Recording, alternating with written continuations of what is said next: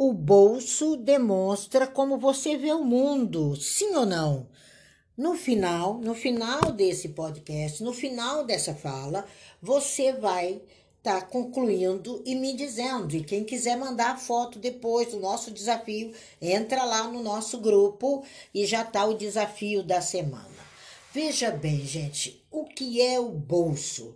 O bolso é uma fronteira onde ter mais ou ter menos. O bolso, se vocês olharem, ele geralmente é meio arredondado, né? Ele parece que cortaram um pedaço, ele é preso do lado, assim, na, na calça, né? Ele é de uma forma angular, ele tem uma base arredondada, geralmente é escuro, vocês perceberam isso? Que ele é mais escuro do que o tom da roupa, ele é mais escuro do que o tom daquela calça do seu marido, né? A gente que passa, né, põe, passa as calças masculinas, a gente tira, né, põe do avesso para passar o bolso, para ficar tudo bem uniforme. E dentro da Kabbalah, o bolso é o espaço entre a vida e a morte. Uhul! Isso mesmo, é o espaço entre o ser e não ser.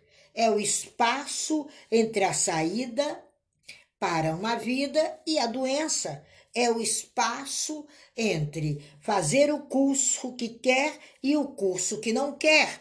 É um espaço seu, é um espaço completamente entre vida e morte. É isso que é o bolso. É incrível como você não para para entender isso. É uma visão nova? Não, gente. É a visão real da cultura judaica. É a visão de vida da cultura judaica. O dinheiro, ele vem a mim com poder, alegria e glória. O dinheiro, ele é consequência da minha abundância, ele é consequência da minha doação, ele é consequência da minha relação com o universo. Quanto mais dá, quanto mais recebe. Aquele que muito tem, muito será dado. O que não tem, até o que não tem, lhe será tirado. Quando você ouve o Machia falar isso, você fala, nossa, como que o Machia era duro, né? Puxa, quem não tem, ele ainda tira. Como é que é isso? Como é que é esse limite dessa transação? Como é que é essa visão do mundo? Como é que é essa mão no bolso?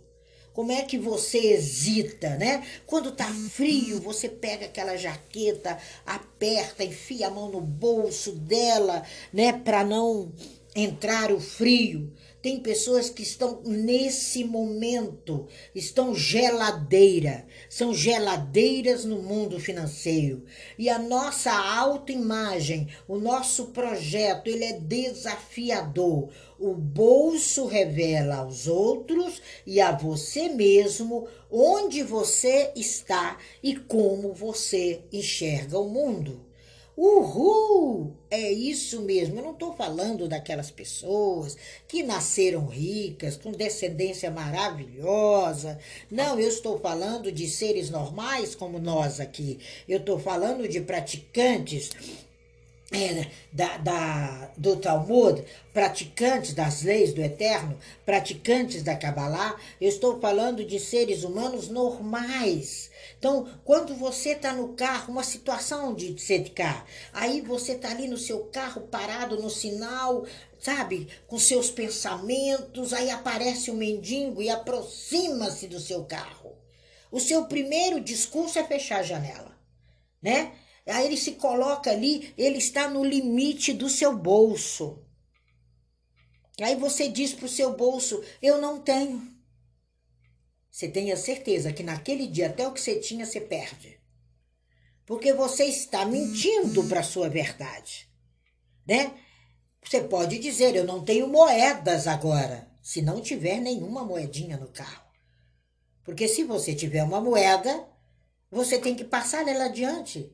Porque tudo que você passa adiante, você recebe 60, 100 vezes mais. Não fui eu que escrevi isso.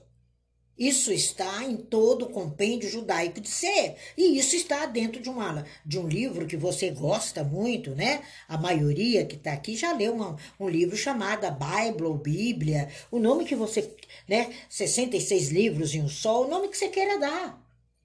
Então, quando você se coloca ali, surge questões. Dá, ajudar, vergonha, intromissão, medo, engano, culpa, é, até quem que é esse pedinte, né? Surgem uma série de prisões que você está. E como disse a linda Luiz, dinheiro não aceita desaforo. O mundo não aceita mais desaforo.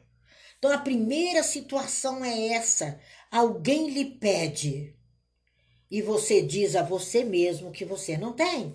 É igual aquela viúva, né, Lesimar, a viúva e Eliseu. Quando ela chega diante de Eliseu, o profeta pergunta: e aí, o que, que você tem em casa? Ah, eu não tenho nada. É a primeira resposta que você dá. Ai, o meu dinheirinho. Ai, o meu negocinho. Sabe, a minha casinha é humilde, mas é limpinha. A sua casa é sua, é plena, é limpa, porque é uma obrigação mínima sua. Agora, quando a gente entende que o nosso coração ele está sintonizado no bolso e que o bolso responde a esse coração e que esse coração é sua mente, aí as transações financeiras começam. É impressionante. Ontem eu pensei num amigo que está precisando aí de uma ajuda e eu falei para ele, eu falei, olha, Vamos embora aqui trabalhar juntos, porque hoje eu preciso receber X aqui na minha conta para te presentear. Ele levou um susto. Como assim, Tina? Eu falei: "É, o Eterno mandou eu ligar para você". E eu liguei para ele. Eu não o conheço pessoalmente, mas o Eterno conhece. Eu não preciso conhecer ninguém pessoalmente para fazer de ser de cá. E ele levou um susto. E foi justamente o que ele precisava, o que entrou extra ontem. é dele. Então, quando você entende esse veredito, essa transação agora é tudo ou nada. Ou é tolo ou é inteligente. É experiência. A convivência com essa energia é experiência. Sabe? Ai, os ricos não entram no reino do céu. Que reino? Que rico! É rico de ódio, de culpa, de inveja, que uma hora eu conto para vocês aqui, já contei. Quem é do meu grupo já ouviu a, a interpretação do que era aquele camelo no fundo da agulha. O que é que era que o Eterno queria dizer com aquilo?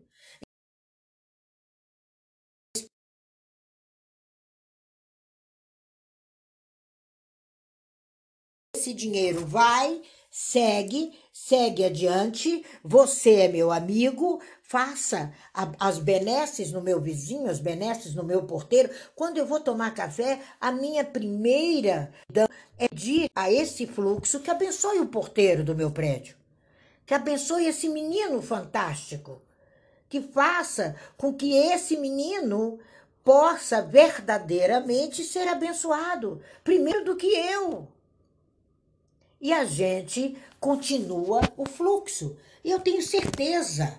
Ontem mesmo ele falou para mim: preciso contar para a senhora umas coisinhas que estão acontecendo depois que a senhora me ensinou aquele negócio. Só que ele não sabe que antes dele praticar, eu já mandei o meu para casa dele. Porque eu sei que o meu voltará cem vezes mais. É simples assim. Outra situação que eu vou colocar antes de passar para as meninas, quem quiser subir participar, é você estar tá diante de uma oportunidade de dar um presente, né? Eu estou pensando aqui como é que eu vou presentear determinadas pessoas nesse Clubhouse. Como é que eu vou fazer, né? É com a minha palavra, é com o meu trabalho, é olhando se tem negócio de Pix no, na bio dela. Como é que eu vou fazer?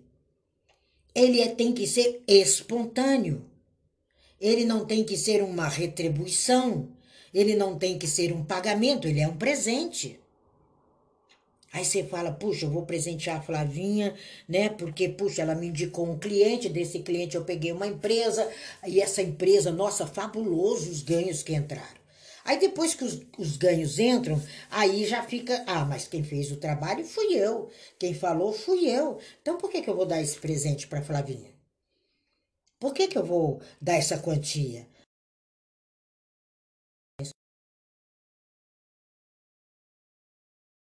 É muito simbólico, mas é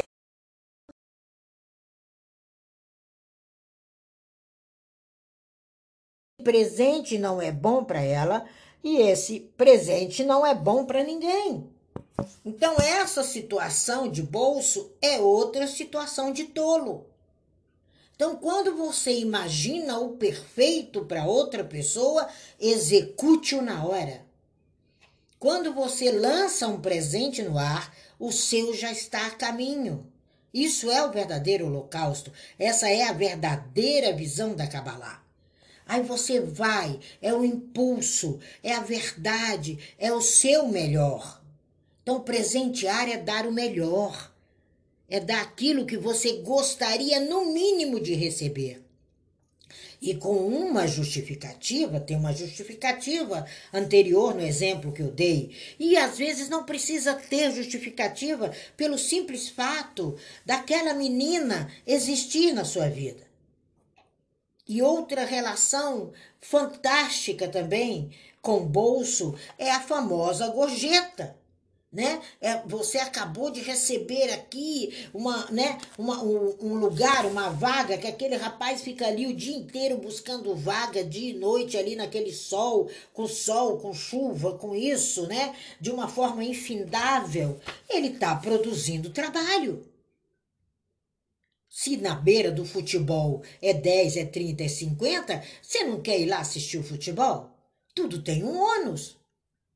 Então, essa racionalização, desculpa, que realmente a gente precisa participar dela é o gostar de retribuir.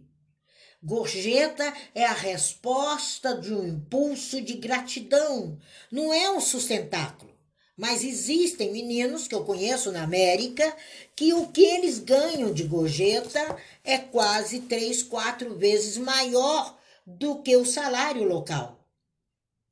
Por quê? Porque ali não é meio coração, gorjeta não é meio coração, não é meio pé aqui, meio pé lá, é o poder da conta nas suas mãos. E nada destrói o mundo maior do que situações embaraçosas. Então, quando você entende que ele é um fluxo, que ele é abundante, que ele é uma energia, que ele vai, que ele vem, que ele caminha, aí você começa a fazer coisas de gente grande.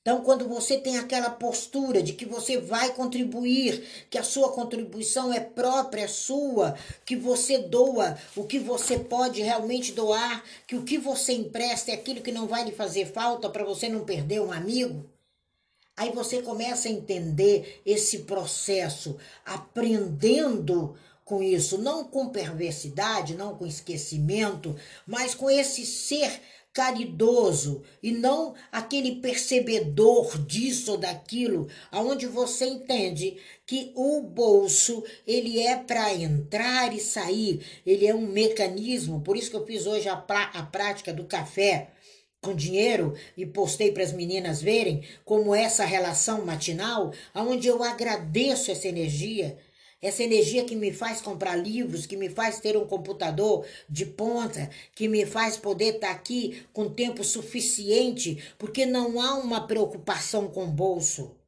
O bolso ele vem naturalmente atrás de você, ele corre atrás de você, ele caminha com você.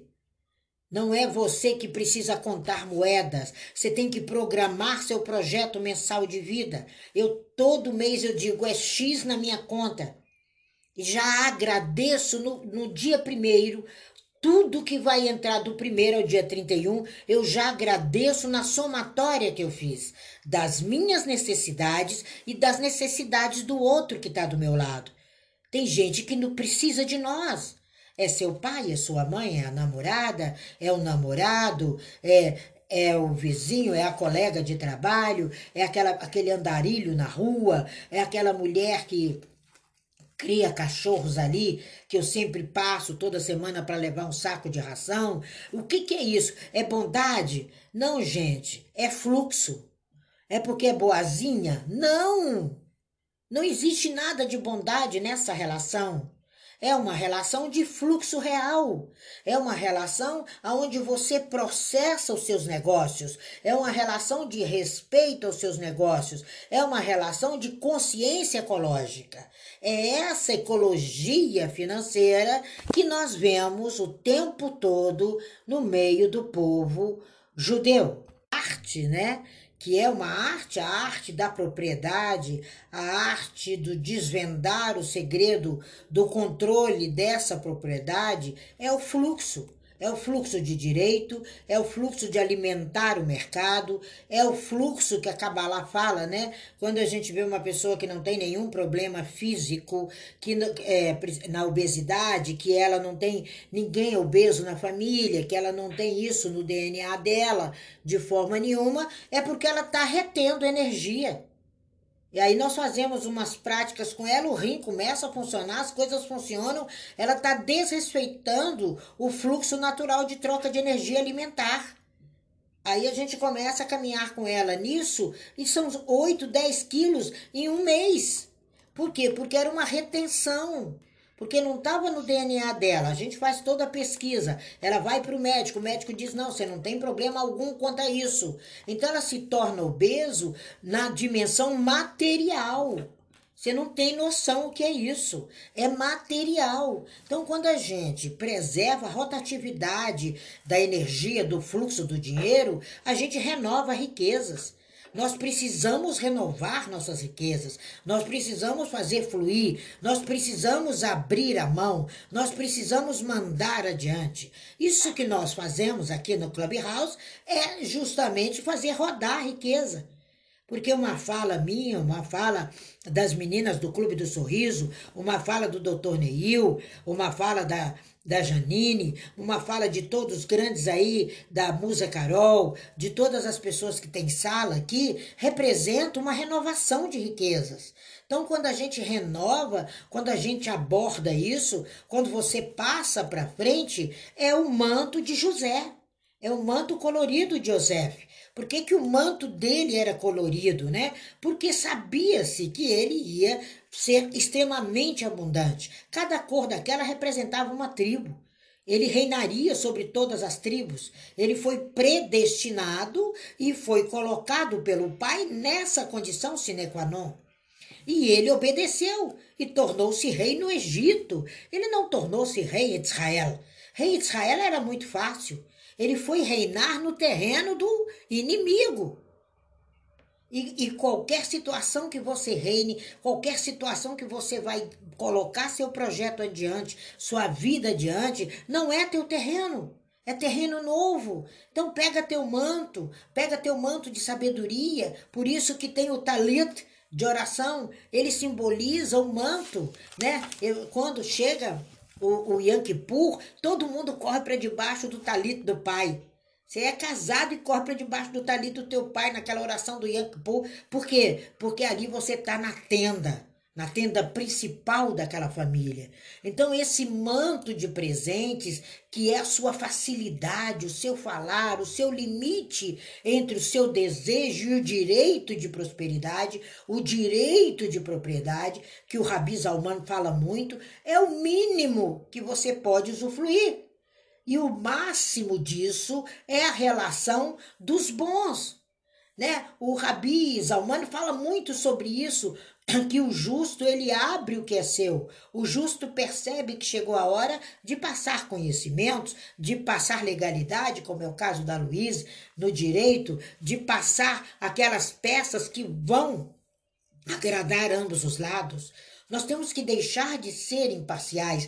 Não há prazer na imparcialidade.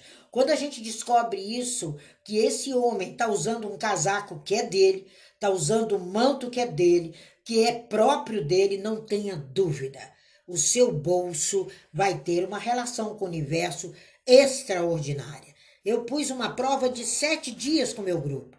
Se em sete dias você não tiver uma única resposta, eu duvido se você fizer direitinho o seu café de gratidão por essa energia que trabalha a sua vida.